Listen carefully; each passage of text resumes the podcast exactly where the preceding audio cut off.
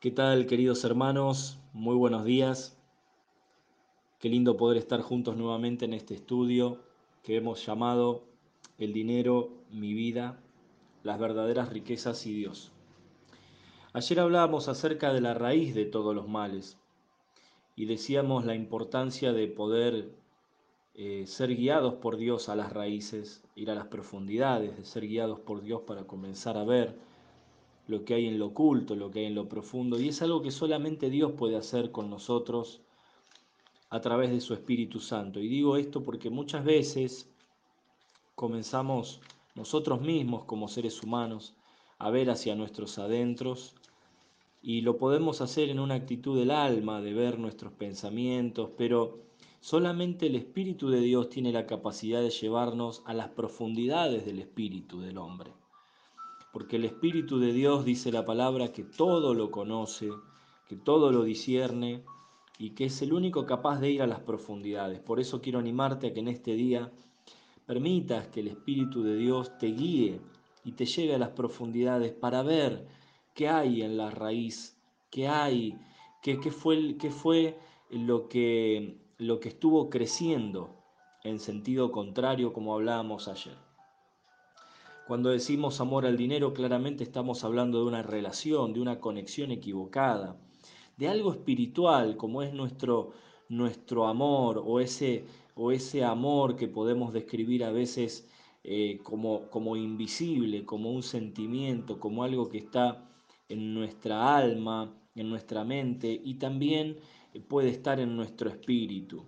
Y acá hay una mezcla, fíjense que algo espiritual se está inclinando hacia algo material como es una moneda, un billete o un valor cualquiera que pueda haber en este mundo que sirva de transacción o que sirva para negociar. Fíjense cómo el corazón del hombre, como hablábamos ayer, que fue creado para tener relación con Dios, para intimar con Dios, para disfrutar de Dios, se termina inclinando y termina sirviendo a el dinero y a algo creado por el hombre y por muchos llamado el Dios de este siglo, dentro de otros dioses también con minúscula. Aquí aparece un elemento en este pasaje que hemos leído ayer, que es Primera de Timoteo capítulo 6, versículo 10, que dice, porque raíz de todos los males es el amor al dinero, el cual codiciando algunos se extraviaron de la fe y fueron traspasados de muchos dolores. Y aquí el, elemento que quiero mencionar es la codicia. La codicia es un deseo excesivo, es un deseo excesivo por la búsqueda de riquezas. En esta mala raíz, lo espiritual se inclina a lo material, como recién decíamos. Esta, esta podríamos decir casi abominación de mezclar lo eterno e imperecedero con lo material y pasajero. Qué tremendo. Cuando Dios no es el centro de nuestra adoración, cuando Dios, cuando Dios no es el centro de tu adoración, tu corazón se vuelve idólatra. ¿Cómo nos damos cuenta de que nuestro corazón se ha vuelto idólatra? Bueno, porque Dios no es el centro, porque Dios no es el primero, porque Dios no es, no es nuestro primer pensamiento, o porque el Señor no ocupa el primer lugar, y nuestros pensamientos se dirigen inmediatamente hacia otras cosas. Podemos evaluar esto al ver nuestra vida, al ver nuestro día. ¿Cuántas horas de las 24 horas que, tenemos en este día le hemos dedicado al Señor? ¿Cuánto tiempo, cuántos minutos de este día, eh, martes 28 de abril del 2020, le hemos dedicado al Señor, a, prestarle atención a su palabra, a profundizar en él. Entonces, esto nos tiene que hacer reflexionar.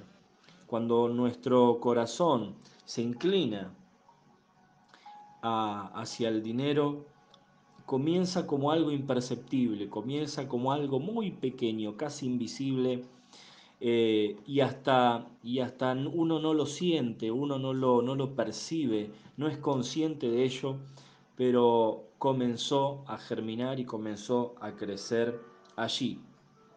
Dice la palabra del Señor en Mateo, capítulo 6, versículo 21, algo muy poderoso. Dice, donde esté tu tesoro, allí estarán también los deseos de tu corazón. Fíjense qué tremendo y qué relación tan fina y tan real que tiene este pasaje con el que leímos de Primera de Timoteo. Y lo que decíamos recién, ¿no es cierto? Donde estén los tesoros nuestros, aquello que apreciamos, aquello que valoramos, aquello que guardamos, allí estarán también los deseos de nuestro corazón. Es decir, nuestro corazón se va a inclinar hacia allí. Y esto va a comenzar a ser un peso y esto va, va a comenzar a desequilibrar la balanza hacia, hacia cosas que pueden no ser de Dios. ¿Y por qué digo esto? Porque, porque muchas veces no solamente puede ocupar un lugar en nuestro corazón el dinero, eh, los bienes materiales, sino también los quehaceres de esta vida, eh, las labores, las ocupaciones, los trabajos, el empleo, aquel empleo en el, en el cual nosotros podemos haber estado durante mucho tiempo, muchos años, rigurosamente sin faltar y sin eh, aún enfermos y aún condolencias y aún lloviendo o de sol a sol, y lo hemos abrazado como una verdad, como algo bueno, como algo eh, invaluable, simplemente para después darnos cuenta que ese, esa labor nos quitó y nos privó de disfrutar la vida, de disfrutar la familia, de disfrutar eh, las cosas sencillas de la vida, una amistad, una buena charla y aún más, más, más profundo todavía nos ha privado de disfrutar a Dios y de conocerle a Él. Por eso es importante hacer esta distinción.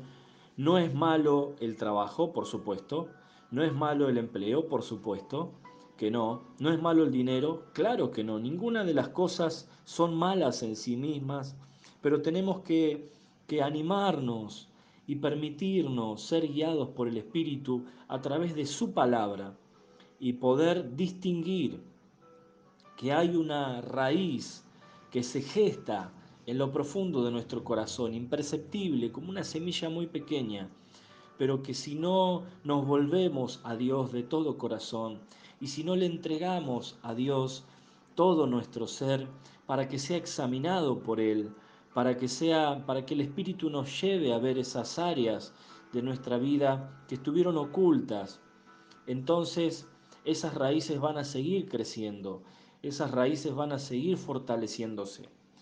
Porque como mencionábamos ayer es importante entender que todo lo que crece toma fuerza, pero muchas veces todo lo que crece no significa que esté sano. Recordemos, los tumores también crecen, pero muchos de ellos son malignos y producen enfermedades terribles en el ser humano.